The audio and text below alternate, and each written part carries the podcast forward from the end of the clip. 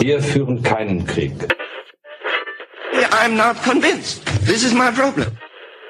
Darüber lässt es sich trefflich auch politisch streiten. Und plötzlich sind wir in Afrika. Willkommen bei Sicherheitshalber, dem deutschsprachigen Podcast zur Sicherheitspolitik. Am Mikrofon wie immer Thomas Wiegold von Augen geradeaus. Ulrike, ich habe noch nie Bambi gesehen, Franke vom European Council on Foreign Relations. Frank hat bei Bambi im Kino geweint, sauer von der Universität der Bundeswehr in München. Und Carlo seit 15.08 Uhr frisch geimpft, Masala ebenfalls von der Universität der Bundeswehr in München. Hey! Juhu! Nice. Also Bambi ist, Bambi ist frisch geimpft. Bambi ist frisch geimpft und wird vom Mähdrescher überfahren. Weil wir keine bewaffneten Drohnen anschaffen, die den Mähdrescher bekämpfen können. Müssen wir das erklären? Das müssen wir erklären, tun wir jetzt aber nicht. Also, okay. Thomas ist auch frisch geimpft übrigens. Ohne Bambi. Toll. Ja, schon mal nicht schlecht. 50 Prozent. Ja, da können wir doch dran arbeiten, dass es besser wird. wird es. Leute, keine, seid, seid zuversichtlich. So. Immer. Genau. Zuversichtlich sind wir privat und jetzt kommen wir zu unseren Themen. Wir zeichnen diese Folge auf am 9. April 2021 und äh, diesmal haben wir nur einen monothematischen Block und zwar den großen Strategievergleich. Frankreich, Großbritannien und vielleicht auch, was ist mit Deutschland? Vielleicht. Vielleicht. Vorweg allerdings, äh, wir machen das nicht zu einem eigentlichen Thema, wir erklären auch gleich warum. Schauen wir ganz kurz auf die Lage in der Ukraine und angrenzend Russland. Da kam eine Frage von einem unserer Patrons. Es war, glaube ich, nicht die einzige Frage, aber die einzige, die uns als Audio erreicht hat. Die hören wir uns jetzt mal an. Hallo zusammen. Vielleicht könntet ihr einmal einordnen, was dort äh, zwischen Russland und der Ukraine gerade passiert. Vielen Dank. Ja, wir würden es gerne einordnen, aber ich fürchte, noch können wir es nicht einordnen. Hm. Wir können nur mal gucken, so eine Art Lagebild versuchen, aber das wirklich zu bewerten, einzuordnen, dafür ist es einfach schlicht noch zu früh. Was ist der Stand der Dinge? In der Ukraine, im Osten der Ukraine haben wir seit Jahren einen quasi eingefrorenen Konflikt zwischen der Ukraine selbst und den Separatistenregionen, die von Russland unterstützt werden. Die prorussischen Separatisten bekommen dabei nicht nur materielle Unterstützung aus Russland, sondern sie haben zum Teil auch russische Pässe. Und äh, diese Nahtstelle diese, diese eingefrorene Konfliktlinie ist in den vergangenen Tagen trotz aller Bemühungen mit einem formal bestehenden, ja, formal bestehender Feuerpause ist es dort wieder aufgeflackert, äh, was ein bisschen dadurch angeheizt wurde, dass die Ukraine deutlich gemacht hat, sie würde dort auch wieder aktiver vorgehen. Auf der anderen Seite hatte Russland starke Truppen auf seiner Seite der Grenze außerhalb der Ukraine herangeführt und mhm. massiert. Mhm. So, was bedeutet das jetzt? Bedeutet das, a, der Konflikt wird wieder gewalttätiger, ja, das ist er in den vergangenen Tagen.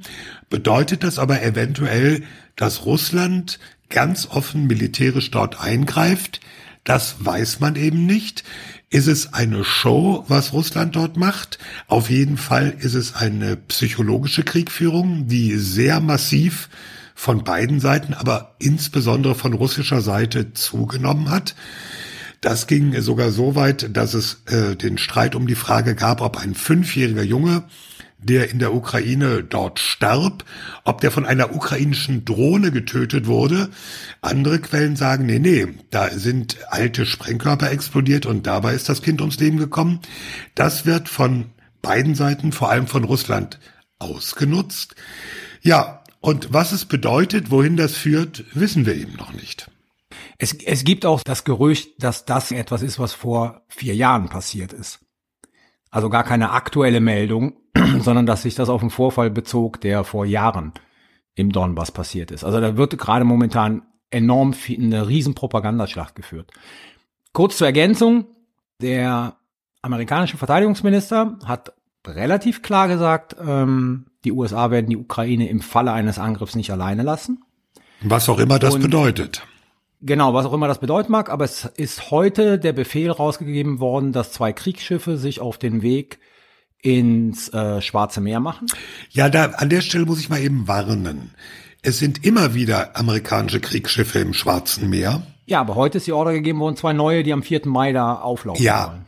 aber es ist per se keine Eskalation, dass die USA zwei Kriegsschiffe dahin schicken. Das habe ich ja nicht gesagt, sondern ich hätte Nee, aber so gesagt, wird's ja verstanden. Ja. Das ist ja das Problem. ich hätte jetzt gesagt sozusagen, das ist so ein Teil der klassischen Abschreckungsmaßnahmen, Ja. Den Russen zu zeigen, wenn ihr da reingeht, möglicherweise sind wir bereit, darauf zu reagieren.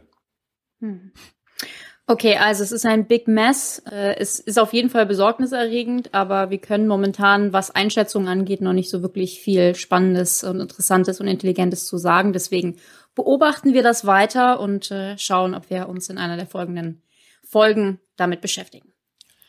Und wir tun ein paar Infos in die Shownotes. Genau. Okay. Sorry, Leute, mehr ist an der Stelle dazu nicht zu sagen, aber dann kommen wir zu unserem eigentlichen Thema. Was heißt äh, strategischer Vergleich, der große strategische Vergleich auf Französisch, Rike? La comparaison stratégique, Ah oui. vielleicht? Ah, wunderbar. äh, also, es gibt vor allem, das war jetzt der Anlass für uns, das Thema aufzugreifen, in Großbritannien einen sogenannten neuen Integrated Review und ein Command Paper, also ein Strategiepapier und eine Ausbuchstabierung. Was bedeutet dieses Strategiepapier konkreter für die Streitkräfte? Da sind lustige Nerddetails drin, auf die wir noch kommen. Ich sag mal, nur noch 148 Kampfpanzer. Die Kundigen unter den Hörern werden erbleichen jetzt schon mal. Und Frankreich hat auch seine Strategie, oh Gott, geupdatet, würde ein Franzose nie sagen. Äh, renoviert, überarbeitet, wie auch immer. Rike, Rike, du hast beide gelesen. Das hast du, nein, wir, wir haben sie natürlich alle mehr oder weniger gelesen, aber du am meisten, am Ich intensivsten. habe ja gelesen. Ich meine, ich habe mich natürlich ähm, gerade auch mit der Integrated Review insofern beschäftigt, als dass ich ja hier in London sitze und das schon hier echt ein großes Thema ist. Also wie, wie Thomas richtig gesagt hat, es gibt die Integrated Review, das sind so 114 Seiten und das Command Paper, das ist nochmal ausbuchstabiert und man muss halt wissen, das ist die erste Strategie, Sicherheitsstrategie seit dem Brexit, ähm, was natürlich deswegen mit besonderer Spannung erwartet wurde. Es ist ähm, die Strategie seit 2015, also ne, ist auch schon ein bisschen was passiert äh, seitdem. Und äh, von diesem Papier wurde eben erwartet, dass es so die, die großen Linien von der strategischen Sicht Großbritanniens darstellt und eben gerade dieser Idee des sogenannten Global Britons. Wir hatten ja im Zuge der Brexit-Debatte gab es ja verschiedene Ansichten, wie Großbritannien sich letztendlich außen- und sicherheitspolitisch positionieren sollte. Das, das war nicht ein Riesenthema während Brexit, aber es gab eben schon da verschiedene ähm, Diskussionen zu. Und dieses Papier sagt jetzt sehr klar, Global Britain ist die Stoßrichtung. Wir wollen eine ja, Großmacht irgendwie sein, äh, soweit das halt geht, als letztendlich mittelgroße Macht, aber wir sehen uns halt äh, sehr geopolitisch und die buchstabieren da so die, die Gefahrenlage aus, worauf wir sicher gleich noch eingehen, wie sie sich militärisch aufstellen wollen. Es gibt einige Überraschungen, würde ich sagen, in der, äh, in der Strategie. Und ja, insofern doch ein, ein durchaus großer Wurf, ähm, recht ambitioniert, können wir gleich noch drüber diskutieren. Und die Franzosen, die haben es nicht ganz so groß gemacht. Die französische Strategie, ähm, deren letzte ist von 2017, also etwas neuer. Und was die eben gemacht haben, ist ein Update. Das sind dann so, ich glaube, so 50 Seiten, wo sie vor allen Dingen eigentlich mit Bezug auf Corona sagen, okay, jetzt hat sich ein bisschen was getan in der Welt. Und äh, wir wollen da nochmal auf die Welt gucken. Vielleicht besonders interessant an der französischen Strategie fand ich diese Warnung der Herabstufung Europas international. Also sie sagen quasi, im Zuge der Corona-Krise und im Zuge der letzten Jahre haben andere Akteure an Kraft gewonnen und, und wir Europa auch an Kraft verloren. Und da müssen wir eben gegensteuern. Genau, und diese beiden Strategien stehen sich jetzt so ein bisschen gegenüber und wir wollen mal so ein bisschen vergleichen, inwieweit diese beiden Strategien sich ähneln, wo sie sich ähneln und wo sie es nicht tun. Und das ist vor allen Dingen deswegen interessant, und das ist noch ein Punkt, der mir recht wichtig ist. Was ich finde, was man in Deutschland oft so ein bisschen vergisst oder übersieht, ist, wie eng Großbritannien und Frankreich gerade im militärischen Verteidigungsbereich zusammenarbeiten, wie sehr die verzahnt sind.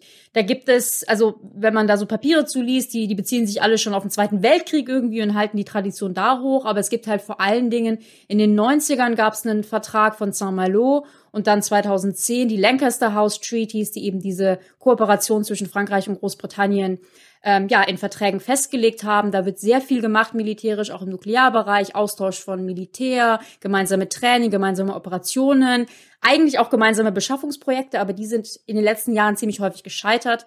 Aber genau, das nur noch mal so ein bisschen als Informationspunkt vielleicht für die Hörer, weil ich finde, das vergisst man in Deutschland häufig oder übersieht man, dass eben Frankreich und Großbritannien sehr eng sind. Ja, wir denken doch, wir denken doch eigentlich immer Deutschland, Frankreich. Das ist die große Superachse. Genau und äh, eben nicht äh, Frankreich, Großbritannien. Und interessanterweise, also militärisch, ähm, klar, wir haben jetzt diese deutsch-französischen Beschaffungsprojekte, über die wir auch immer mal wieder gerne reden, aber so militärisch, so rein praktisch und auch vor allen Dingen, was so strategische Kultur und Austausch angeht, macht halt Frankreich wirklich sehr viel mit Großbritannien oder Großbritannien viel mit Frankreich.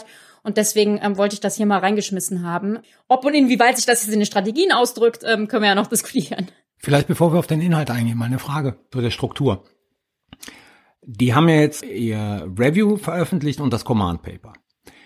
Ähm, ist das Command Paper das, was wir normalerweise kennen als die Military Strategy, die von einer National Security Strategy sozusagen ausgeht? Weil in der Regel ist es ja so, wenn wir uns das ja an, normalerweise angucken, kommt die, ich sage jetzt mal National Security Strategy und dann erst mit zeitlicher Verzögerung wird dann so eine Military Strategy äh, publiziert. Diese beiden Papiere sind mhm. ja fast zeitgleich rausgekommen. Ist das, ist das Command Paper so eine Art sozusagen dann die Military Strategy, ähm, wie wir sie aus den USA kennen, oder ist, hat das einen anderen Charakter? Ich, also ich habe den Eindruck, es ist ähnlich. Der ganze Clou an der Integrated Review, das sagt ja auch schon der Name, ist, dass sie da versuchen, eben sehr integriert vorzugehen. Also eine, eine der Botschaften dieser Strategie ist zu sagen, ähm, man muss Außen- und Sicherheitspolitik eben jetzt mit verschiedenen Ministerien denken. Das hängt alles miteinander zusammen. Äh, die Konflikte gehen ineinander über, all sowas. Aber also ich habe schon den Eindruck, dass Command, das Command Paper quasi so der Militärteil davon ist. Aber vielleicht weiß Thomas das besser, wie genau sich das beziffert. Es ist der Militärteil und der geht relativ detailliert runter bis mhm. hin in die, in die Struktur genau. von, ja. Zahlen, von Truppen ja. und so weiter. Also äh, äh, da gucken dann deutsche Militärs entsetzt und sagen, die Division hat nur noch zwei Brigaden. äh, so, so auf dem Level ist das dann schon. Oder ich sagte gerade, nur noch 148 Kampfpanzer. Also das sind so Sachen, die, die ja schon eigentlich, eigentlich würde man schon gar nicht mehr von einer Strategie reden, sondern man, man ist noch detaillierter, noch genau. kleinteiliger. Genau. Ja. Also das geht schon in, in die, die Bits and Pieces, äh, ins Nitty-Gritty oder wie, wie die Briten so sagen bei solchen Geschichten. Also insofern ja, wenn man das so aufteilen will, die große Strategie und äh, dann auf dieser militärischen Ebene äh, dieses Command Paper, was aber auch diese Verzahnung ist von, wir haben ganz andere Vorstellungen vom Krieg führen mhm. und brauchen dafür ganz andere Truppen. Mhm. Da kommen wir sicherlich noch zu, aber das ist, glaube ich, das Interessante daran. Ja, lass uns noch mal so ein bisschen strukturiert vorgehen. ist ja was ganz es sind Neues. ja nun, ja, das machen wir nie, deswegen versuchen wir das mal. Das letzte Mal, dass wir strukturiert waren, hatten wir 25.000 Hörer. Vielleicht klappt das ja diesmal wieder. Ich glaube, 25.000 ist zu hoch gegriffen, aber. So strukturiert werden wir diesmal nicht sein. Also echt. Also es sind zwei europäische Länder, es sind zwei Nuklearmächte. Mhm. Sie sind beide in der NATO. Der einzige Unterschied ist eigentlich, eins ist noch in der EU, das andere nicht. Spielt das da eine Rolle bei dem, wie Sie Ihre Umwelt wahrnehmen? Mhm. Also, ähm, ich kann ja mal einen Aufschlag machen. Also, wenn man sich anguckt, wie die beiden die Welt sehen, fangen wir mal vielleicht an. Was mir sehr aufgefallen ist, ist, was China angeht, ist natürlich bei beiden großes Thema. Da sind sie fast sogar gleich in Formulierungen. Ähm, Im Übrigen auch eine Formulierung, die man aus den USA und teilweise auch aus Deutschland viel hört, nämlich diese Aussage, China ist ein strategischer ähm, Competitor, gleichzeitig aber wirtschaftlich Wettbewerber. Genau, ein strategischer Wettbewerber, gleichzeitig Man sah aber, Enriques Gesicht gerade, wie sie das deutsche Wort gesucht hat und dann hat sie gedacht, ah fuck it, ich, ich nehme einfach das andere. was ich mir gedacht habe, ist, ich habe mir das sogar aufgeschrieben, aber ich war zu langsam, ist in meinem Buchlein zu finden. Aufgeschrieben Ah, habe ich mir immer nämlich wieder eine strategischer Rivale. Ja. Weil die Briten Ah. sagen Systemic Competitor und der, die Franzosen sagen Rival Systemique. Also ähm, genau, sys systemischer Rivale müsste es eigentlich heißen, aber eben gleichzeitig auch ein wirtschaftlicher, ähm, ja, wenn nicht gleich Partner, aber doch halt Handelspartner und, und das betonen eben beide auch, ein, ein diplomatisch wichtiger Partner, wenn es zum Beispiel um Klimawandel und so geht. Also da haben, würde ich sagen, haben die beiden eigentlich wirklich fast genau dieselbe Lesart. Die Franzosen konzentrieren sich noch sehr stark auf diese ja, amerikanisch-chinesische die- dieser, dieser, dieser lang, langsame kalte Krieg oder wie man es auch nennen will, der sich da zusammenbraut und äh, drücken da so ihre Besorgnis aus. Aber ich würde sagen, was China angeht, ja, sehen die beiden das sehr ähnlich.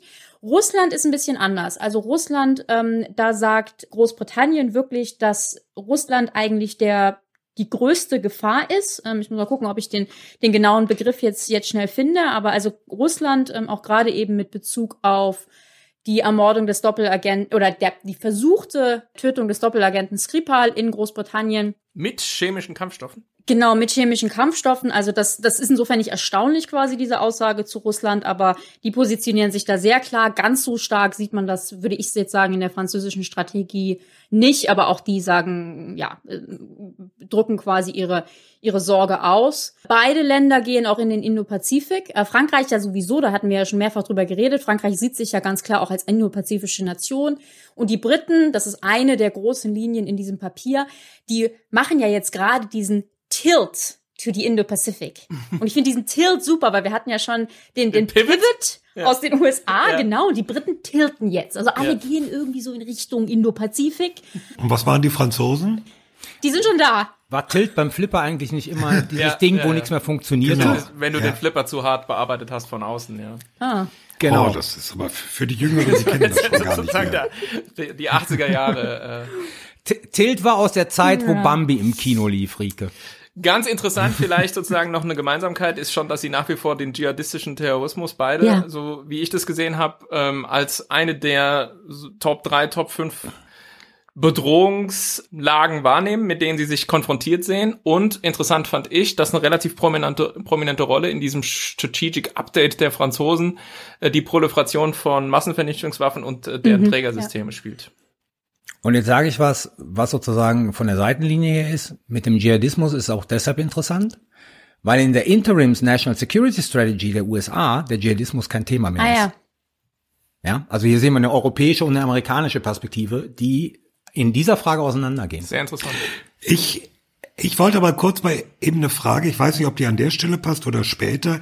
Ich kriege ja eins nicht übereinander. Wenn die Briten mit ihrem Global Britain nach Asia tilten, äh, habe ich das jetzt richtig ausgedrückt, ja? Ja. Äh, aber auf der anderen Seite sagen, Russland ist unsere größte Bedrohung.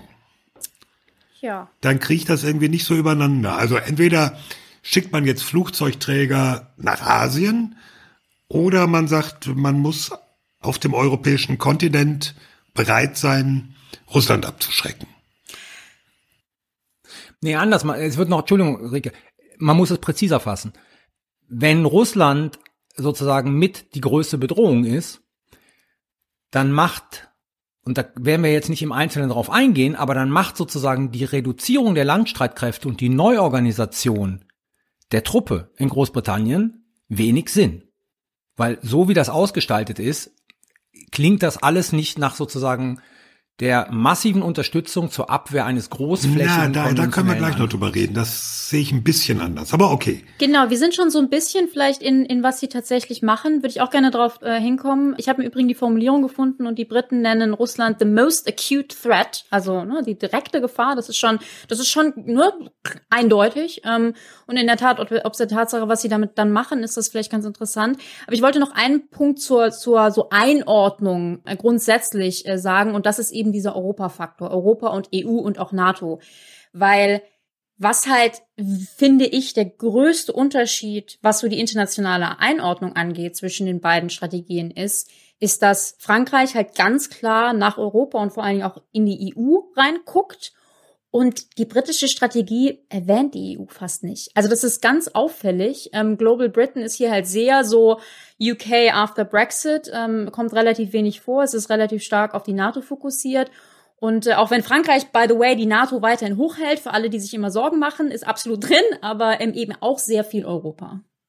Ja, mir fiel auf, dass äh, in Frankreich diese, diese Entkopplungsgedanke in Frankreich ja schon, in, der, in dem französischen Papier diese Entkopplungsgedanke eine relativ große Rolle spielt. Also die Idee, dass eben der US-Pivot äh, ja, hin Richtung äh, Indo-Pazifik und Richtung Asien eine Entkopplung vom Ja, europäischen ja, sozusagen Raum darstellt und dass man eben deswegen, da sind wir wieder bei diesen ganzen Diskussionen um strategische Autonomie und sozusagen ein bisschen mehr sicherheitspolitische Eigenständigkeit in Europa, ähm, dass das eben notwendig macht, hier ja mehr Aktivität zu zeigen. Die, die, es steht da, wie du sagst, äh, France's efforts to give more political meaning to NATO. Das sozusagen ist der erste Teil. And more, so geht der Satz weiter, substance to European Defense.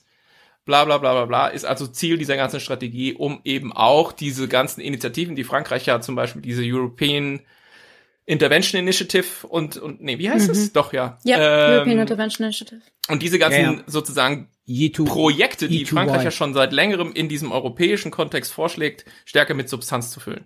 Das Interessante bei, und deshalb ist das so, also, da bewegen wir uns natürlich so in, in dieser ganzen Interpretation, aber das Interessante ist, dass in Frankreich, jetzt unabhängig von dieser Strategie, wie Frank sie referiert hat, ne, von Macron, da gab es letztens einen interessanten Artikel im Politico mit, mit halt Zitaten, ja, jetzt nur noch die Rede davon ist, das Militärische in Europa zu stärken, um den europäischen Arm in der NATO zu stärken.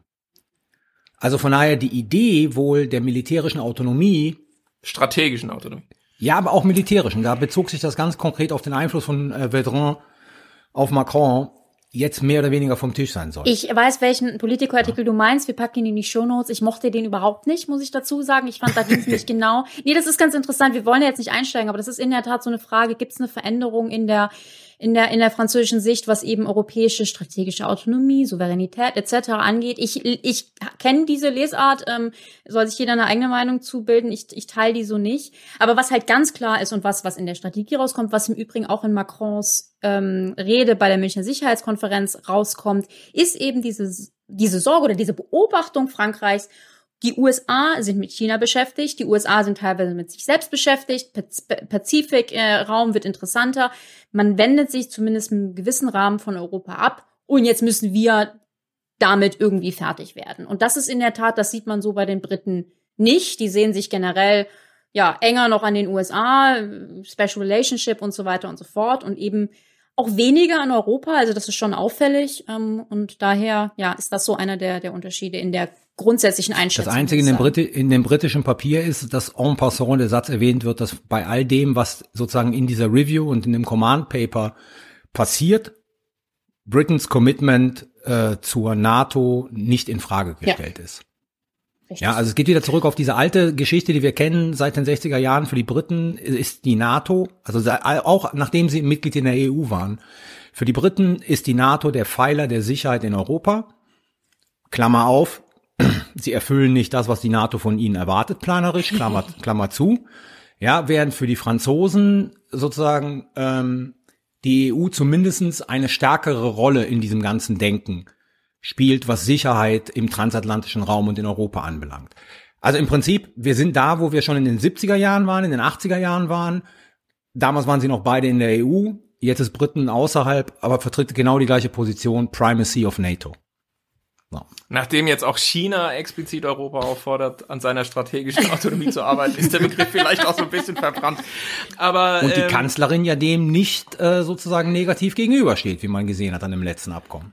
anderes Thema. Vielleicht äh, wollen wir zum zweiten Segment übergehen, weil äh, das sind wir jetzt schon so, glaube ich, so ein bisschen mit den Ausführungen von dir, Carlo, an dem Punkt, wo wir uns fragen, wie sehen die sich Mhm. eigentlich selbst, oder, Rike?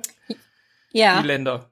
Also, welches Selbstverständnis kommt zum Ausdruck in diesen Strategien, um es nochmal ein bisschen sozusagen vernünftiger Ja. zu formulieren? Was halt auffällig ist, und das finde ich gerade, als wenn man das als Deutsche liest, einfach spannend, das sind halt beides Länder, die sich sehr klar als geopolitische Akteure, also weltpolitische Akteure sehen und die halt wirklich weltumspannend zumindest eben eine Meinung haben und, und überall so ein bisschen agieren wollen. Ich habe auch eine weltumspannende Meinung oft. Du bist aber keine Mittelmacht. Deutschland halt auch nicht so, ne? Nee, Frank sieht sich auch als Großmacht. also man merkt halt einfach, äh, Thomas hatte schon gesagt, das sind ja auch beides Nuklearmächte, das sind auch beides Länder, die im ähm, Sicherheitsrat der Vereinten Nationen sitzen, aber es sind eben auch grundsätzlich Länder, die ja weltweit ähm, ja eine politische Meinung haben und die auch ausdrücken. Also ähm, Frankreich guckt natürlich vielleicht noch mal ein bisschen mehr nach Afrika irgendwie und und äh, Großbritannien von mir aus nach in den Pazifik, wobei, nee, da ist Frankreich auch. Also wirklich, wirklich so ein bisschen Weltmachtsgehabe, aber eben auf Mittelmacht, mit Mittelmachtfähigkeiten. Äh, das ist so ähm, eine Sache. Was spannend ist, ist, wenn man nachguckt, wo die Briten so richtige ähm, Superlative benutzen, so Superpower und Leading Power und so weiter. Und das ist bei zwei Sachen, nämlich bei Technologie und bei Soft Power. Ähm, also Großbritannien mhm. sagt ganz klar, wir wollen, wir sind zum Teil, wir wollen technologisch ja, eine, eine, eine führende Macht sein und investieren da auch. Da packen die auch durchaus Geld rein. Und sie sagen eben Soft Power, das ist das Gegenstück zu Hard Power, für die, den, die den Begriff nicht so kennen. Ähm, da geht es eben darum, so ein bisschen. Echt? Naja, aber für, Sie wollte es gerade erklären. Für die nicht ähm, internationalen Beziehungsexperten hier, es geht einfach nur darum, dass es, dass es quasi um ja weichere Beeinflussungsmittel äh, geht. Die BBC, also die das äh, britische Radio, Fernsehen etc., was weltweit auch ausgestrahlt wird, wird da immer erwähnt. Aber eben auch ja so einen kulturellen Einfluss, den zum Beispiel die USA sehr groß hat, Großbritannien aber eben durchaus auch. Auch diplomatisch. Großbritannien hat eines der größten diplomatischen Netze der Welt. Diese beiden Themen Technologie und Softpower sind da sehr groß und für Frankreich. Können wir noch kurz bei Großbritannien bleiben? Weil, also wer sich das mal angucken will, es ist sozusagen, glaube ich, außerhalb irgendwie unserer Blase sicher nicht sinnvoll, in so ein Papier mal reinzugucken. Aber vielleicht zu, zum Spaß einfach mal Seite 8 und 9 von dieser Integrated Review sich anschauen, weil ich musste fast ein bisschen lachen. Also das können die Briten schon richtig gut, sich selbst richtig geil finden. Also auf so einer Doppelseite wird halt erklärt, wie grandios alles läuft. Also genau wie du sagst, a Soft Superpower. Die sind, die sind die drittbeste Soft Power in der Welt, schreiben sie. Also man fragt sich so, wer misst das eigentlich, nach welchen Kriterien? Aber macht ja nichts. Wir schreiben es mal hin, ja. Dann a World Leader in Climate Action. Stimmt, ähm, und ja, also Klimawandel sind sie ganz großartig und sie sind äh, a Responsible Cyberpower, ja, also verantwortungsvoll sozusagen Umgang im, im Cyberraum und die fünftgrößte Ökonomie der Welt und so. Sie haben einfach mal auf zwei Seiten alles hingeschrieben, was sie so richtig gut an sich selbst finden. Und wenn ich mir vorstelle, dass das Bundesministerium der Verteidigung so eine Doppelseite mal schreiben würde, also ich will damit auf diesen kulturellen ja. Unterschied ähm, äh, hinweisen. Ich finde das gar nicht, ich finde das gar nicht unbedingt schlecht oder so. Es ist eigentlich ziemlich ähm, es macht gute Laune, ja. Man liest sich das und denkt, ja, es war super, ja. Ah, da kommt alles vor. Da kommt alles vor. Leading to Medical Research, Oxford University AstraZeneca Vaccine und so, ja. Wurde wahrscheinlich geschrieben, vor die, bevor die ganzen Thrombosen ähm, irgendwie aufgepoppt sind. Aber es ist halt irgendwie so, das Selbstverständnis, das kommt da klar zum Ausdruck, ist, wir sind, genau wie du sagst, wir haben dieses Sendung, Sendungsbewusstsein, wir sind eine global agierende Macht, wir, es läuft alles super und auch dieses Vorwort von Johnson sagt er so, mhm. wir bauen jetzt alles wieder neu auf und es wird noch viel besser, als es vorher schon war. und dieser dieser absolut ungebremste Optimismus, der ist, glaube ich, eine Sache, die deutlich so ein Papier absetzt von allem, was jemals in Deutschland produziert wurde und vielleicht je wird. Je wird. Klingt nach deutschen Ministerpräsidenten in der Corona-Pandemie. ja, wenn wir nachher noch irgendwie über Deutschland reden wollten, das sind so Dinge, die mir sehr, sehr stark auffallen und die machen schon klar. Darf ich ganz kurz was zu dem Begriff Softpower sagen, weil das finde ich interessant. Also den benutzen ja viele Europäer und die EU benutzt den ja auch. Das Interessante ist, dass dieser Begriff in Europa so stark verankert ist, der kommt ja sozusagen eigentlich aus den USA, während in den USA der schon seit Jahren abgelegt worden ist, weil man in den USA nur noch von Smart Power redet und nämlich der Verbindung zwischen Soft und Hard Power. Hard Power, Soft Power, Smart Power. Ja. Yay. Genau. Bullshit Bingo. Ding ding ding. Nee, ich denke mehr so, ein, so, ein Cheerleader-Chant. Farbecht ja. auch bei 60 Grad. Aber äh, man sollte das trotzdem nicht unterschätzen. Also wenn, wenn du eine Erklärung suchst dafür, warum eben zum Beispiel große Teile Hollywoods und viele Filmproduktionen ja. und so weiter inzwischen aus China finanziert werden, das ist der Grund.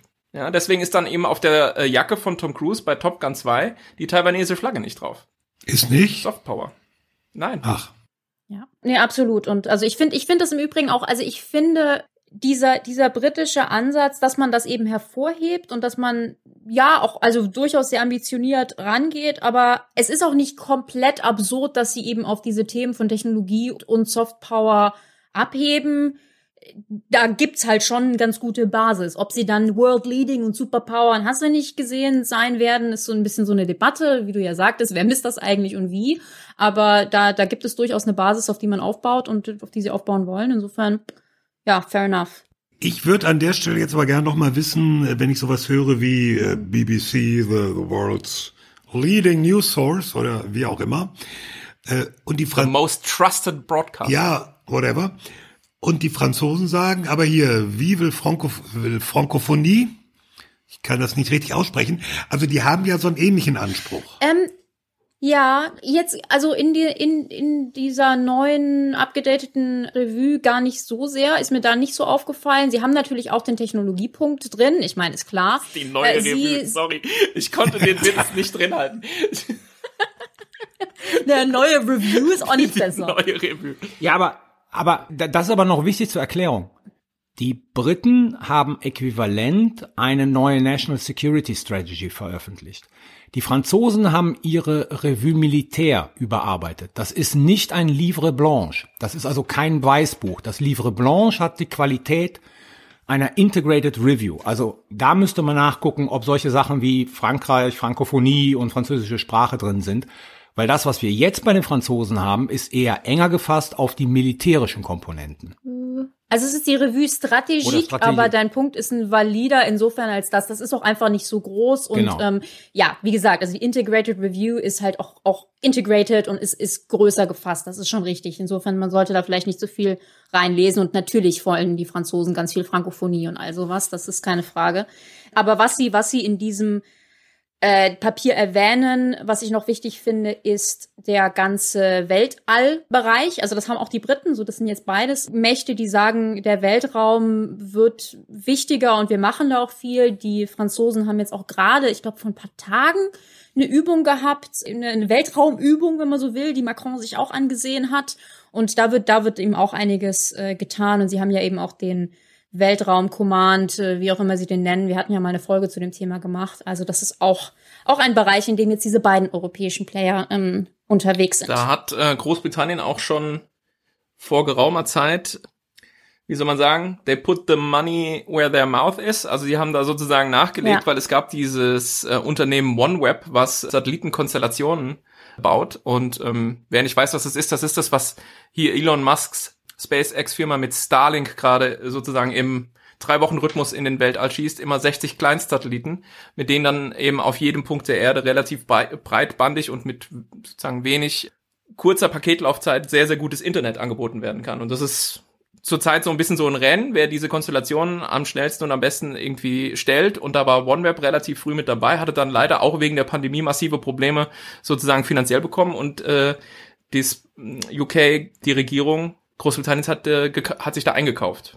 Hm. Da sieht man schon, dass die das sozusagen für ein strategisch relevantes Aktionsfeld halten. Das ist jetzt eigentlich ein ganz gutes Stichwort, ne? Putting their money where their mouth is. Ähm, äh, wollen wir mal drüber reden, so wo sie jetzt wirklich investieren und äh, Ja, da fällt mir ein, ein Begriff ein, ich weiß nicht, ob das so drin steht, aber in den Berichten über das Command Paper vor allem kommt immer so do more with less. naja.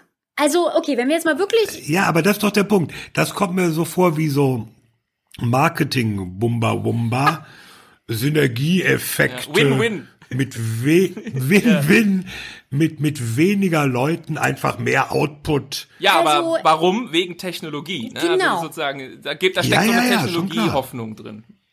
Also ich, ich, ähm, und ich sollte hier dazu sagen, also die Integrated Review und das Command Paper wurde hier in England wirklich wahnsinnig äh, diskutiert über die letzten Wochen und ich habe tatsächlich, also auch von, von Experten, jegliche Lesart inzwischen gesehen. Also von, das ist das tollste, der größte Wurf von allem und sie hätten sich besser machen können zu, es steht nichts drin und es ist alles Mist und wie gesagt, jetzt wirklich auch von Experten. Insofern die Meinungen gehen da sehr auseinander. Ich muss sagen, ich finde es doch relativ ehrlich. Denn was die Briten letztendlich machen, ist zu sagen, wir geben mehr Geld aus. Erster wichtiger Punkt, die geben mehr Geld aus für Verteidigung. Sie sagen, die Welt wird gefährlicher, Grey Zone, Conflicts und so weiter. Wir brauchen mehr Geld, wir geben mehr Geld aus. Und trotzdem reduzieren wir unsere militärischen, konventionellen militärischen Fähigkeiten. Ähm, Thomas, du hast da sicher noch mehr Details, aber irgendwie so 10.000 äh, Landstreitkräfte, Soldaten weniger, manche Systeme werden, werden nicht ersetzt etc. Investieren gleichzeitig aber in Technik. Und meine Lesart, und ich möchte zugeben, dass nicht alle das so sehen, aber meine Lesart ist, dass das eigentlich relativ ehrlich ist, weil sie sagen, obwohl wir bereit sind, mehr Geld auszugeben und auch nicht zu knapp, können wir trotzdem nicht alles leisten und wir machen hier den Kompromiss und sagen, wir investieren mehr in Technologie, mehr in Space und so weiter und schrauben dafür manche ja konventionellen Fähigkeiten zurück. Das ist teilweise bitter, aber irgendwie so ein bisschen der Realität geschuldet. Während die Franzosen, die auch mehr ausgeben, ich betone das so, weil in Deutschland ist die Debatte ja anders, die Franzosen geben auch mehr Geld aus, die versuchen aber, soweit ich das sehe, so ein bisschen alles gleichzeitig zu machen. Also die machen ganz viel im konventionellen Bereich, ähm, die wollen tatsächlich auch noch mehr Leute, die investieren sehr stark in ihre Landstreitkräfte und sie machen Space und sie machen Tech und da bin ich einfach gespannt, ob die das hinkriegen. Das ist natürlich so die schönere Idee, aber ähm, ich frage mich, ob da die Briten nicht fast ehrlicher sind. Hm. Also irgendwo las ich die Zahl, dass die britischen Landstreitkräfte so klein sind wie seit 1700 irgendwas nicht mehr. Ich weiß gar nicht mehr genaue Jahr, aber irgendwas in den frühen 1700er Jahren. Und auf der anderen Seite, das muss man natürlich auch im Hinterkopf behalten, das sagte mir ein britischer Offizier, unser Land ist seit 1066 nicht mehr von fremden Mächten besetzt worden. Ja, ist halt eine Insel, ne? Das ist, ja eben, das ist auch eine gewisse Perspektive, die natürlich auch eine Rolle spielt dabei. Aber um, um das kurz mal so ein bisschen einzuordnen, da haben viele gesagt, also vor allem dieses Schrumpfen der britischen Landstreitkräfte, der British Army, das ist sehr auffällig und sie gehen weg von, von diesem, was, was auf dem Kontinent sehr stark ist, diese schweren gepanzerten Kräfte. Mhm. Ich habe vorhin schon gesagt, die Zahl der Kampfpanzer wird auf um die 150 reduziert. In Deutschland gab es schon einen Aufschrei, als die auf 200 reduziert wurden vor paar Jahren. Gut, wir sitzen halt auch in der Mitte von Europa, ne? Aber ja, ja. ja. Oder äh, der eine oder andere wird es kennen, die Debatte über den neuen Schützenpanzer Puma, wo mit einem irren Aufwand der modernste Schützenpanzer der Welt jetzt langsam gefechtsbereit gemacht wird, während die Briten sagen, Schützenpanzer? Nö. Die motten wir alle ein. Wir nehmen diese Boxer, den haben die Deutschen auch, das ist ein gut gepanzerter Personentransporter und tun eine Kanone oben drauf. Und das ist äh, zusammen mit dem Kampfpanzern quasi unsere Landmacht, die aber auch ganz anders verlegbar ist, viel mobiler ist und darauf setzen wir. Und das eben im Zusammenwirken mit Cyber als mhm. ganz wesentlichen Bestandteil, weitreichende Artillerieunterstützung, Deep Strikes, also zu sagen, Leute, sowas wie die Panzerschlacht gibt's doch eh nicht mehr. Wir haben ganz andere Dinge, da wird weitreichende Artillerie zuschlagen und dann gehen wir da rein mit diesen vergleichsweise kleineren Kräften. Also auch eine ganz andere Art von Gefecht der Landstreitkräfte, als es in Deutschland, vielleicht auch in Frankreich immer noch der Fall ist. Very funny, weil die Deutschen haben genau diese Debatte ja in den 90er Jahren gehabt. Also andere Schlussfolgerungen rausgezogen, nur sozusagen, da war ja auch das Argument, ja. die Panzerschlacht wird's nicht mehr geben. Ja, deswegen, da sind sich alle einig. Das ist genau. aber der kleinste gemeinsame Nenner. Nein, nee, nee. Jetzt kommt sozusagen die Idee der Panzerschlacht in Deutschland wieder zurück. Mhm. Ja, also in Frankreich nämlich auch so in, im Rahmen von LV und BV. Also natürlich nicht in der Dimension wie 1985. Landesverteidigung und Bündnisverteidigung. Ja, natürlich nicht in der Dimension wie 1985, aber man sieht sehr schön den Schwenk. In den 90er Jahren war das so eine Residualkategorie brauchen wir uns nicht zu kümmern. Jetzt sozusagen fangen wir an, darüber wieder nachzudenken. In anderen Dimensionen. Ja. Also nur nochmal gesagt. Und das ist nämlich ähnlich in Frankreich. Und das finde ich wirklich spannend, weil da sehe ich eigentlich den Hauptunterschied. Das ist, glaube ich, jetzt nicht in der Strategie, aber das ist, was sie, was sie machen. Und da gibt es auch einige Berichte drüber.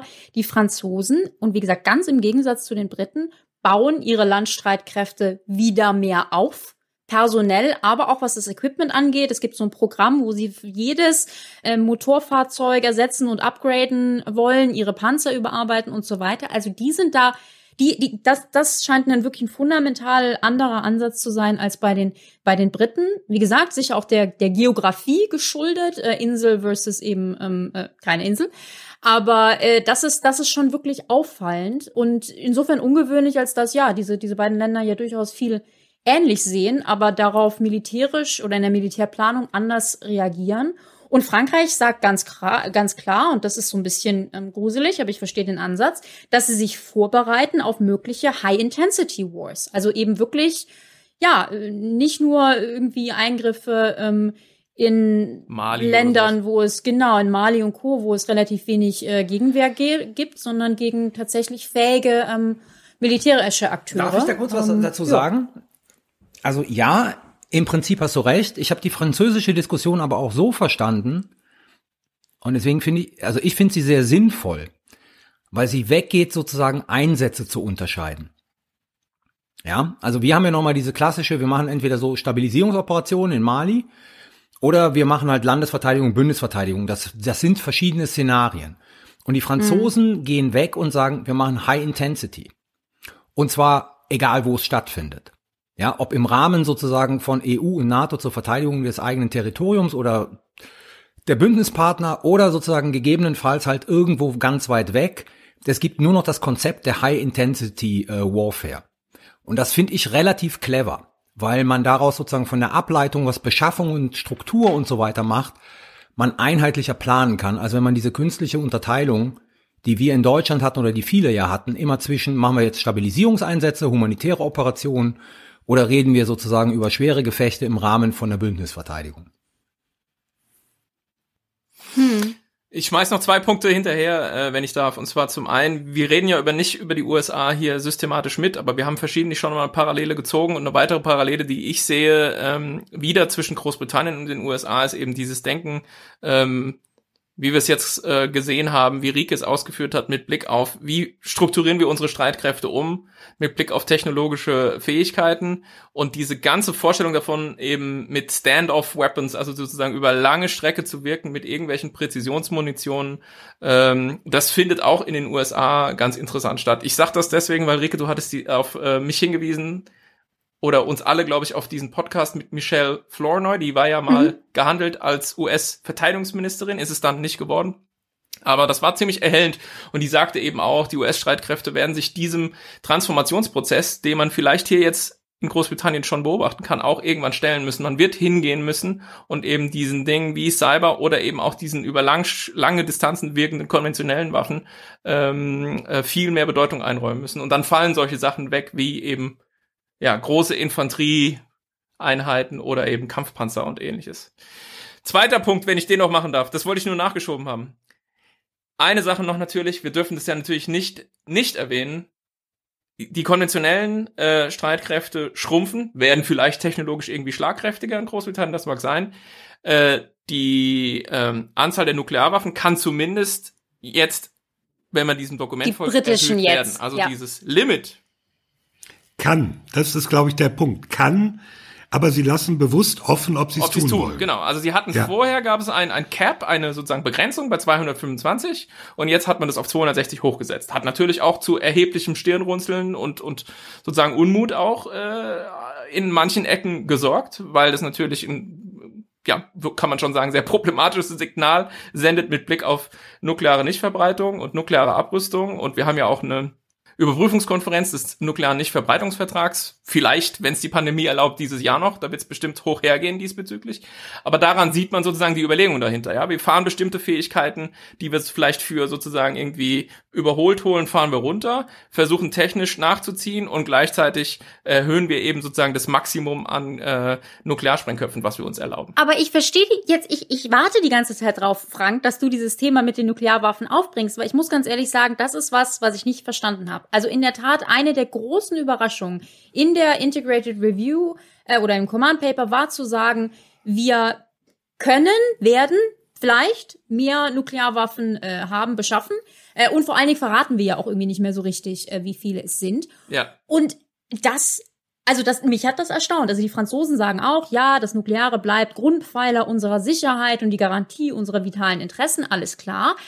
Aber dass, dass die Briten jetzt in der aktuellen Situation sagen, wir wollen mehr Nuklearwaffen, nachdem sie ja auch in den letzten Jahren oder Jahrzehnten eher abgerüstet haben, kannst du uns das erklären? Also ich habe ich hab verschiedene Erklärungsansätze gehört und so richtig überzeugend fand ich die alle nicht. Vor allen Dingen, weil, also A ist das ja super teuer und ist der Unterschied, keine Ahnung, 230 zu 250 zu was, was bringt dir denn das?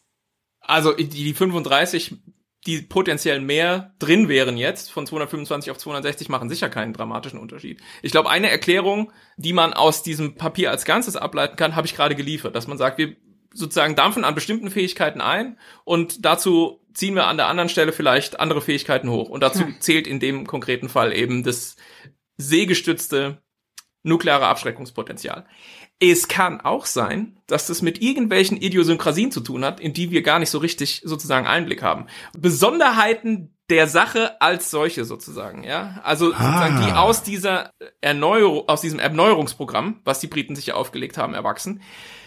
Also man weiß es ja nie, ob es nicht vielleicht irgendwelche technisch operativen Hintergründe dafür gibt, dass man sagt, ja, die Dreadnought-Klasse hat aber so und so viel sozusagen Rohre mhm. und in die Rohre muss was rein und so. Und dann sagt man halt, ja, wenn wir das jetzt irgendwie mal ausrechnen, wir haben diese drei Boote, so und so viel Rohre, so und so viel Raketen und vielleicht, ne, so, so Sachen sind auch immer mal wieder möglich. Auch im Nuklearbereich ist nicht alles irgendwie groß von irgendwelchen Pfeife rauchenden äh, Nuklearstrategen, die halt in Armen so, so Backensesseln sitzen, ja, und halt irgendwie Thomas Schelling lesen den ganzen Tag, sondern manchmal sind so bestimmte Dinge auch einfach so von ganz banalen irgendwie technischen oder operativen Gründen äh, hergeleitet. Sowas kann ich mir zumindest vorstellen. Das ist Spekulation. Ich weiß nicht, ob es so ja. ist, aber Vielleicht spielt auch das eine Rolle, aber das nur nochmal sozusagen hinterhergeschoben. Die 35 äh, machen, glaube ich, jetzt operativ keinen dramatisch großen Unterschied. Umso dümmer finde ich es im Prinzip. Also ich bin natürlich kein Fan dieser Entscheidung, weil ich natürlich sagen würde, ähm, was nutzt es wirklich militärisch? Vermutlich nicht viel. Was sendet es für ein politisches äh, Signal? Kein gutes. Ja. Man muss vielleicht noch drauf hinzufügen, also selbst wenn sie wirklich diese 35 draufpacken sollten, irgendwann mal, sind sie noch immer die kleinste Nuklearmacht. Also sie bleiben mhm. dann noch immer unter dem französischen äh, Arsenal, nicht viel, aber noch immer unter dem französischen. Also es hätte vielleicht Sinn gemacht, wenn man sagt, Global Britain, Scheiß auf die Franzosen, wir wollen 350 haben, weil dann lassen wir sozusagen diese Froschenkelfresser hinter uns. Aber das tun sie nicht. Sie bleiben weiterhin sozusagen die kleinste Nuklearmacht äh, im, im Sicherheitsrat auf, der Vereinten Nationen. No racial slur intended, wie sich jetzt jemand beschwert. Ich habe eine wunderschöne innenpolitische Erklärung gehört. Ich, es war so ah. halb ernst gemeint, aber ja, also doch immerhin halb ernst gemeint. Und zwar meinte jemand, den ich jetzt nicht namentlich zitieren will, ähm, er sagte, der Grund, vielleicht nicht unbedingt der Grund, warum die Briten sich jetzt mehr Atomwaffen holen, aber der Grund, warum sie es nicht erklären, ist eine Falle für Labour. Also man muss ja sagen, wir haben ja momentan eine konservative Regierung, Boris Johnson und so weiter und so fort. Labour tut sich relativ schwer, die, die linke Partei. Und diese, diese Aufrüstung oder diese Nichterklärung der Aufstockung der Atomwaffen ist eine Falle für Labour, als dass quasi der, der intuit, die intuitive Reaktion von Labour bei sowas natürlich ist zu sagen, also mehr Atomwaffen, das ist doch ganz schrecklich, das könnt ihr doch nicht machen. Und dass quasi Labour damit in die Falle läuft, weil dann die Tories, also die Konservativen, Labour vorwerfen können, sie würden die Truppen nicht unterstützen, sie seien sicherheitspolitisch nicht bewandert, sie seien verteidigungspolitisch nicht bewandert, etc., was hier ein Riesenproblem ist. Alle unterstützen immer die Truppen, alle sind immer pro Militär.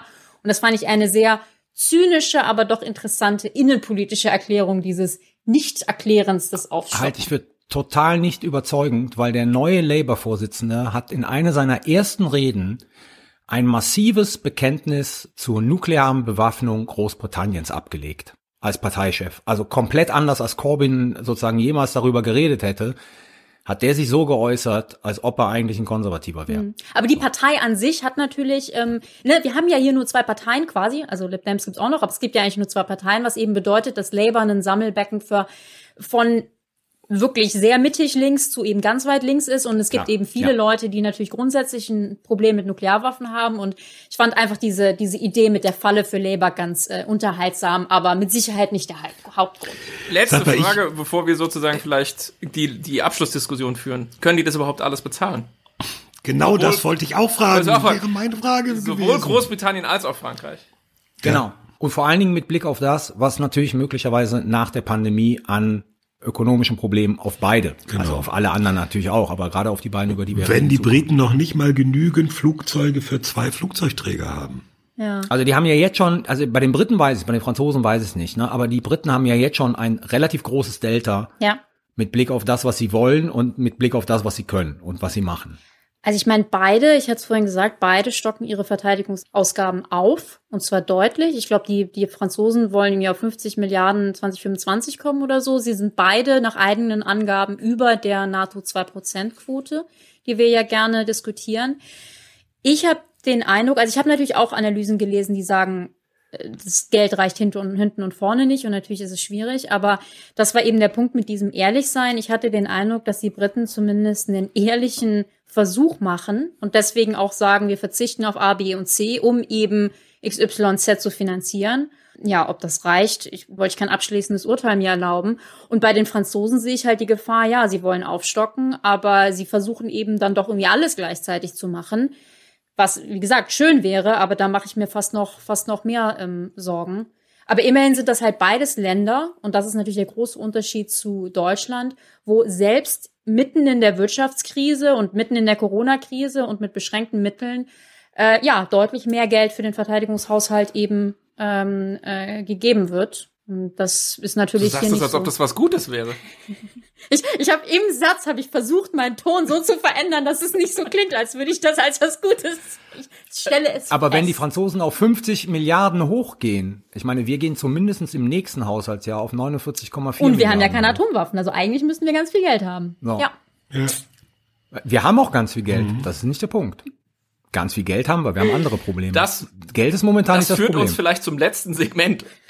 Die deutschen Probleme. Also im Prinzip wäre es ja vielleicht noch mal eine Diskussion wert, sich zu fragen, was unterscheidet, ähm, sagen wir mal so, die deutsche Diskussionslandschaft, die deutsche ministerielle Landschaft, deutsche Regierung ähm, ähm, und auch Papiere, die geschrieben werden in Deutschland. Wir haben ja auch Dinge. Wir haben ein Weißbuch, wir haben eine Konzeption der Bundeswehr, wir haben dies, wir haben das. Von solchen Dingen, die, die Frankreich und Großbritannien Also das Weißbuch ist von 20, 16. das Weißbuch ist von 2016. Ich habe noch nicht gehört, dass es jetzt einen Review-Prozess dazu gäbe, oder? Aber es gab doch so ein schickes Papier, Thomas, von AKK und dem GI oder so. Was gab's denn da? Ja, ja, Klär Moment, da komme da komm ich zu. Ja, aber das ist ja, Ja, aber nicht das, das ist was anderes. Das, das, das, das hat keine Weißbuchqualität. Aber du kannst davon ausgehen, dass die nächste Regierung ein neues nach fünf Jahren, das oder mehr als fünf Ja, Jahren. das fünf ist Jahren, ja das klar. Ja, ja. Interessante. Ja, Ja, äh, was was gerade schon angesprochen wurde, es haben ja die deutsche Verteidigungsministerin Annegret Kramp-Karrenbauer und der Generalinspekteur Eberhard Zorn im Februar ein gemeinsames Positionspapier vorgelegt zur Bundeswehr. Und äh, eins nehme ich gleich vorweg, und das, das, da warten jetzt alle drauf, da steht drin, wir erlassen im Mai dieses Jahr Eckpunkte für die Bundeswehr der Zukunft und legen damit konkrete Vorschläge zur Weiterentwicklung der Streitkräfte hinsichtlich ihrer Fähigkeiten, Strukturen Ja. und Einsatzbereitschaft vor. Das wäre sozusagen das deutsche Command Paper, wenn ich das richtig verstehe. Da also kann man relativ nah am operativen Geschäft sozusagen. Ja, genau. Nicht die ganz hohe politische Genau. ja, genau. ja, Also, es, äh, also, ich sag mal so, da, da wird es darum gehen, das ist ja schon in diesem gemeinsamen Papier angekündigt worden von Zorn und AKK von, wann war das, Januar? im Februar. Februar. Ähm, zum Teilen zum Beispiel Reorganisation der Strukturen. Ja, Ja, die Frage aber- Stäbe versus Truppe, die Frage, welche Aufgaben übernimmt das Ministerium und so weiter. Das sind alles diese Sachen, die da drin erwartet werden. Jetzt will ich aber Ja, mal aber, Folgendes, aber auch Waffensysteme. ja, auch Waffensysteme. Also, also es ist halt sozusagen ein, ein militärisches Papier. Ja, also es Ja. wird sozusagen nicht jetzt diese hohe 30.000 Flughöhe haben, wie jetzt äh, die die Review, sondern es ist die Frage sozusagen, wie sieht die Bundeswehr zukünftig aus? Jetzt sage ich Folgendes: Das Ding kommt im Mai raus. Ja, im August gehen wir in den, sind wir in der hohen Phase des Wahlkampfs, im September wählen wir und wir haben keine Ahnung, was die nächste Regierung sein wird. Wie verbindlich ist so ein Papier mit Blick auf die Tatsache, dass wir im September möglicherweise eine neue Hängt Regierung vielleicht davon haben? ab, ob AKK Verteidigungsministerin bleiben will oder nicht. Ja. Genau, richtig, ja, klar. Aber sozusagen, also Also wenn wir die- einen echten Regierungswechsel haben, wenn dann, wir einen echten Regierungswechsel haben, ist es auch vorstellbar, dass der oder die neue Verteidigungsministerin oder die neue Regierung sagt, schönes Papier, stoppen wir jetzt alles, wir machen alles anders oder wir gehen wieder zurück zu dem, was wir ja, so ist das. Ich sehe, Moment, ich will noch einen Schritt zurück. Ich sehe noch ein, ein strukturelles, haha, strukturelles Problem. Wenn ich mir nämlich dieses Positionspapier von AKK und dem GI angucke, da steht interessanterweise drin, klingt erstmal gut, wir müssen Prioritäten setzen, prüfen, welche Systeme wünschenswert, aber nicht zwingend notwendig sind, Innovationen einführen, Hochtechnologie, bla bla bla. Und dann kommen die klaren Kriterien. Und eines dieser Kriterien ist, gegen welche Bedrohung müssen wir uns schützen? Klar, keine Frage. Ein anderes Kriterium, was ist das Beste für die Truppe? Auch gut. Aber dann ein weiteres Kriterium, was stärkt den Industriestandort Deutschland und schafft Arbeitsplätze? So, und dann stehe ich da und sage, okay, wenn man nun da steht und sagt, was ist jetzt das Beste für die Truppe und was schafft Arbeitsplätze in Deutschland, könnte ich mir vorstellen, dass es da gewisse Tja. Zielkonflikte? Zielkonflikte gibt. Oder bin ich da zu naiv? Ja, könnte man meinen, im Lichte mancher Beschaffungen. Ja, ich finde, in- über, über Industriepolitik und die ähm, europäische Verteidigungsindustrie müssen wir uns eh noch mal gesondert unterhalten, weil das ist echt so ein Ja, Fass. das ist Nee, eine aber andere ich, ich, will da, ich will da mal einen Punkt machen. Ich, ich verstehe deinen Punkt. Aber jetzt, jetzt, wir, wir sind jetzt gerade sozusagen in dem Bereich des Vergleichs mit den Briten und den Franzosen. Ne? Ja, Briten und Franzosen brauchen solche Sachen nicht zu erwähnen, weil es immer klar ist, dass ihre Verteidigung auch nationale Industriepolitik ist. Weißt du, was ich meine? Ja. Trotz aller Kritik, die ich sozusagen an diesem Punkt habe. ja. Aber das fällt bei uns jetzt so besonders auf, weil wir irgendwie ständig dieses, machen wir national oder europäisch und so weiter und so fort diskutieren. In Großbritannien und Frankreich ist das keine Frage. Ja, da braucht das nicht erwähnt werden, dass natürlich all das, was passiert, möglichst auch der französischen Rüstungsindustrie zugutekommt.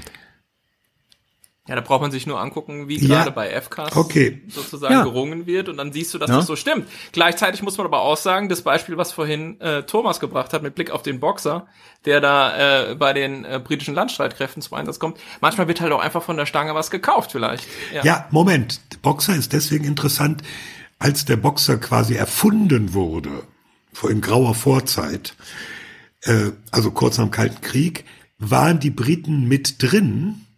Die sind eine der Ursprungsnationen dieses multinationalen Projekts, sind dann ausgestiegen und viele Jahre später haben sie auf einmal entdeckt, war vielleicht doch eine gute Idee. Also machen wir doch wieder mit. Also deswegen können sie es, obwohl das Ding im Wesentlichen von der deutschen Industrie kommt, können sie es in Großbritannien so verkaufen, als sei es schon immer ein urbritisches Ding All about gewesen. the PR. Wie Frank meint, es ist nur die Frage, wie man das schreibt. Das sehen wir dann in der nächsten Doppelseite, in der nächsten Review gut Und, erklärt. und es, es ist auch Pragmatismus, wenn ich sehe, die Franzosen haben kein Problem zu sagen, wir kaufen alle neuen Gewehre für unsere Armee bei Heckler und Koch. Mais oui. Da gibt's so ein paar Leute, die sagen, ah, gibt's Ah, no. keine französische Firma mehr? Und dann sagen die ganz trocken, nee, es gibt keine französische Firma mehr, die Sturmgewehre baut. Deswegen kaufen wir bei den Deutschen. Ende. Also, es ist so eine, so eine Mischung aus selbstverständlich national, wo es nötig ist, auch ein gewisser Pragmatismus, ohne dass es äh, Genau. so hochsterilisiert wird. Tja. ja. Und? Okay. Und jetzt warten wir auf die Eckpunkte für die Bundeswehr der Zukunft im Mai. Spätestens dann haben wir das Thema auf wieder Vorlage. Und irgendwie glaube ich nicht, dass die ganz so geopolitisch, vielleicht auch ganz so großmäulig ähm, oder nennen wir es ambitioniert werden, wie was wir gerade so beschrieben Das glaube haben. ich Ja, ja. nicht. Also das ist schon, ähm, es ist, das ist wirklich ein interessanter Punkt. Also, nee, ich sag du glaubst, mal so, die werden so? Mein, meine Einschätzung. Wenn jemand geopolitisch in der Bundesregierung denkt, dann ist es das Verteidigungsministerium. ja, das ist richtig. So. Und das, was, was ich glaube, was passieren wird, wird aus der Perspektive der Akteure, ob das dann nachher so ist, ist eine andere Frage, ne? Eine ziemlich, ein ziemlich großer Wurf werden. Die Frage ist, was danach passiert. Und da sind wir sozusagen in den Unterschieden zu den politischen Systemen. Also das heißt, wenn ein französischer Präsident einen großen Wurf macht oder ein britischer Premierminister, ist er mehr in der Lage, den durchzusetzen und durchzudrücken, als wenn das eine deutsche Verteidigungsministerin macht. Mhm. Also jetzt haben wir Frankreich besprochen, Großbritannien besprochen. Wir haben Carlos Voraussage für Deutschland und die ziehen wir dann Anfang Juni sozusagen einfach raus und spielen sie nochmal und gucken und gucken, ob es stimmt. Ja. Na, also was ich mir zumindest wünschen würde, was echt fantastisch wäre, ähm, wir hatten, ich hatte es schon erwähnt, hier in den letzten Wochen wirklich intensivste Diskussionen über diese Integrated Review und das Command Paper. Also ich weiß nicht, wie viele Panel Discussions und und und Radiosendungen und Podcasts und Papiere ich dazu äh, gesehen, gehört, gelesen etc. habe. Was ich halt schon toll fände, ist, wenn wir irgendwie Eckpunkte kriegen, eine neue Strategie, hast du nicht gesehen, dass sich die deutschen Medien und Experten und alle auch mal so intensiv damit auseinandersetzen. Das wäre schön. Man merkt, dass du jung bist. Ja. Und nicht in Deutschland lebst. Oha. On that happy note. okay, Wiedervorlage. Es wird ja quasi eine Jogging-kompatible Folge, weil wir nur ein Thema diesmal machen hatten wir uns diesmal so überlegt, warum auch nicht. War ja viel drin. Erstens war viel drin und zweitens gibt's doch immer die Leute, die sagen, so viel mehr als eine Stunde geht nicht, das stört beim Joggen, weil ich nur eine Stunde jogge. Ja, deswegen, wir brauchen noch nicht mal ein Fazit, oder? Nö, Rike. Äh, wir haben ja eigentlich die ganze Zeit gefazitet. Insofern, äh, nee. Everything we said. Ihr müsst die ganze Folge hören. Genau, gut. das ist ja quasi revolutionär, was wir diesmal machen. Und damit springen wir direkt zum Sicherheitshinweis. Sicherheitshinweis. Mein Sicherheitshinweis ist eine offene Frage. Und zwar hat die französische Luftwaffe angekündigt, demnächst eine dieser regulären Nuklearübungen durchzuführen. Und da ist mir die Frage aufgekommen, was wurde denn eigentlich aus diesem Vorschlag von Emmanuel Macron letztes Jahr bei seiner Nuklearrede, dass europäische Verbündete doch an Teilen sozusagen von nuklearen Übungen der Franzosen teilnehmen können, weil an dieser nehmen keine Europäer teil. Und deswegen meine Frage, was ist eigentlich aus diesen ganzen Vorschlägen von Macron zur besseren Einbindung europäischer Verbündete in die französische Nuklearstrategie und in Nuklearübungen geworden? Keine Ahnung. Keine Ahnung. Hast du dir nicht die Antwort gegeben gerade? Nämlich nix. Ich weiß es ja nicht. Es gab ja auch die Ankündigung von nuklearen Seminaren. Ich weiß ah, noch nicht mal, ob solche stattfinden irgendwo. Follower Power. Hörerinnen und Hörer, findet es raus. Vor allen Dingen die im BMVG vielleicht. Gut. Ja. ja. Rike? Mein Sicherheitshinweis heute ist ein Hinweis darauf, wie häufig und vor allen Dingen wie häufig in letzter Zeit äh, NATO-Kampfflugzeuge aufsteigen müssen, um russische Flugzeuge abzufangen oder ja zu beaufsichtigen, die in der Nähe des NATO-Airspace unterwegs sind. Also vor einer guten Woche gab es mal die Meldung, dass an einem Tag, am 29. März, innerhalb von weniger als sechs Stunden sechs verschiedene Gruppen russischer Militärflugzeuge in der Nähe des Luftraums der Allianz abgefangen wurden. Ähm, die russischen Flieger flogen über die norwegische Küste und dann über die Nordsee und wurden jeweils von norwegischen F-16 und dann von britischen und belgischen Typhoon und F-16 abgefangen oder, oder begleitet. Türkische, rumänische und bulgarische Kampfflugzeuge verfolgten russische Flugzeuge über dem Schwarzen Meer, bis sie das Gebiet verlassen hatten. Italienische Kampfflugzeuge haben ein russisches Patrouillenflugzeug abgefangen, das mit Kampfflugzeugbegleitung über der Ostsee unterwegs war. Also das war ein Tag ähm, und der stellvertretende Stabschef des ähm, Allied Air Command in Rammstein sagte dann auch so schön, das Abfangen mehrerer Gruppen russischer Flugzeuge zeigt die Bereitschaft und Fähigkeit der NATO-Streitkräfte, den Himmel der Alliierten 24 Stunden am Tag, sieben Tage die Woche und 365 Tage im Jahr zu bewachen. Also da ist ganz schön was los. Boah, was für ein Scheiß Propaganda Ich füge noch hinzu, die waren nie im Luftraum der jeweiligen mhm, NATO-Länder, sondern immer im internationalen Luftraum. Aber an, an den, an, am Luftraum ja, ja. entlang, genau. Ja, ja, Aber nee, das ist äh, absolut richtig, ja. Ja. Frank. Mein Sicherheitshinweis bezieht sich auf die nukleare Teilhabe. Ähm, wir hatten in Folge 27 auch eine monothematische Folge übrigens ähm, darüber ausführlich gesprochen. Ich will das alles nicht wiederholen sondern nur darauf hinweisen, dass nach Angaben ähm, von Hans Christensen und Matt Corda, das sind so zwei, ähm, die in diesem Nuklearbereich quasi beim Sprengköpfe und Raketenzählen ganz weit vorne sind, ähm, ja, festgestellt haben, dass die Anzahl der B-61 Bomben, die in Europa stationiert sind, von den USA um circa ein Drittel offensichtlich reduziert wurden, was keiner und so keiner ganz, gemerkt. keiner so ganz richtig mitbekommen hat. Und ja, ich verlinke in den Shownotes äh, einen Artikel von Oliver Meyer dazu, ähm, der das so ein bisschen kommentiert und der ist auch so ein bisschen mit scharfer, äh, mit, mit spitzer Feder geschrieben. Ist ganz, äh, ganz interessant. Carlo schüttelt schon den Kopf, also hat der Artikel ganz offensichtlich sein Ziel erreicht. Das ist mein Sicherheitshinweis. A few moments later. So, und jetzt gab es ungefähr zehn Minuten Zwischendiskussion, die wir rausgeschnitten haben. Und es geht, und es geht weiter mit Thomas Sicherheitshinweis. Mein Sicherheitshinweis, äh, die Bundeswehr verzichtet quasi auf ein milliardenschweres Rüstungsprojekt und es merkt keiner. What? Jo. Skandal, wie mit dem E61. äh, nee, äh, es ist ein bisschen anders. Ähm, das Verteidigungsministerium hat seine Entscheidungsmatrix für die Neustrukturierung der künftigen Luftverteidigung und Flugabwehr vorgelegt. Wenig überraschend wird es darum gehen, in den nächsten Jahren vor allem die Abwehr von Kleindrohnen und ähnlichem Kropfzeug voranzubringen. Und in dieser Bewertung findet sich auch der sehr interessante Satz, dass das sogenannte taktische Luftverteidigungssystem vorerst nicht im Fokus der Betrachtung steht. Das ist ein Projekt, was sich inzwischen wahrscheinlich so auf 13 Milliarden Euro summieren dürfte, aber jetzt erstmal auf unbestimmte Zeit vertagt ist. Das große Ding zur Raketenabwehr, Flugzeugabwehr und überhaupt alles Großabwehr.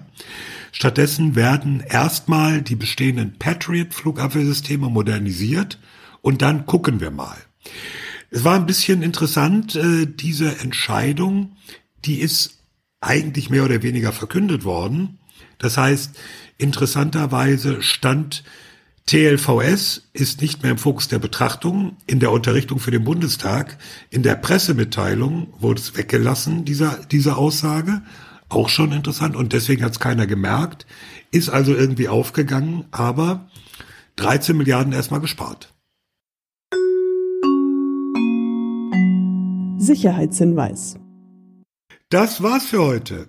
Alle Informationen zu unserem Podcast findet ihr auf sicherheitspod.de. Vielen Dank, vor allem nicht zuletzt ganz besonders an unsere Patrons. Stopp, stopp, stopp. Bevor jetzt alle quasi ausschalten und sagen, jetzt ist die Folge vorbei. Podcastpreis. Ach so. Haben wir den gewonnen? Ja. Kinders. Nein, aber man kann doch abstimmen. Ich pack's gewonnen. sofort in die Shownotes. Genau. Aber Ja, die, gut. die jetzt noch mit uns sind, sind wahrscheinlich noch so drei, die, denen möchten wir sagen, wir sind wieder im Rennen für den Deutschen Podcastpreis. Man kann für uns abstimmen. Ähm, die, die, äh, der Link ist in den Show Notes, kann man natürlich auch googeln. Insofern, ja. Und jetzt geht's weiter im Text. Und man kann mehrfach abstimmen, ne? Darf man das sagen? Ach so, okay. Habe ich nicht gesagt, habe ich nicht gesagt. Okay. Ja, wenn es euch gefallen hat, empfehlt uns weiter, schenkt uns fünf Sterne in den üblichen Bewertungsportalen, paar nette Zeilen online. Und die nächste, die 43. Folge, planen wir für den 7. Mai. Hey, vielleicht gibt's dann schon die Eckpunkte der Bundeswehr. ich glaub's ja. nicht. Ich glaub's nicht. Aber schauen wir mal. Du hast sie doch dann bestimmt. Na, mal sehen, ob die denn schon fertig sind. Also, bis dahin, bleibt gesund, denkt dran, sicherheitshalber Maske auf, Abstand halten, bleibt solidarisch. Das ist, glaube ich, in diesen Zeiten noch nötiger denn je. Dann verabschieden sich an dieser Stelle Thomas Wiegold auf Twitter at thomas-wiegold. Ulrike Franke auf Twitter, Edrike Franke. Frank Sauer auf Twitter. At Dr. Frank Sauer. Glaube ich. Carlo Masala auf Twitter, at Carlo Masala 1. Tschüss. Bye bye. Ciao.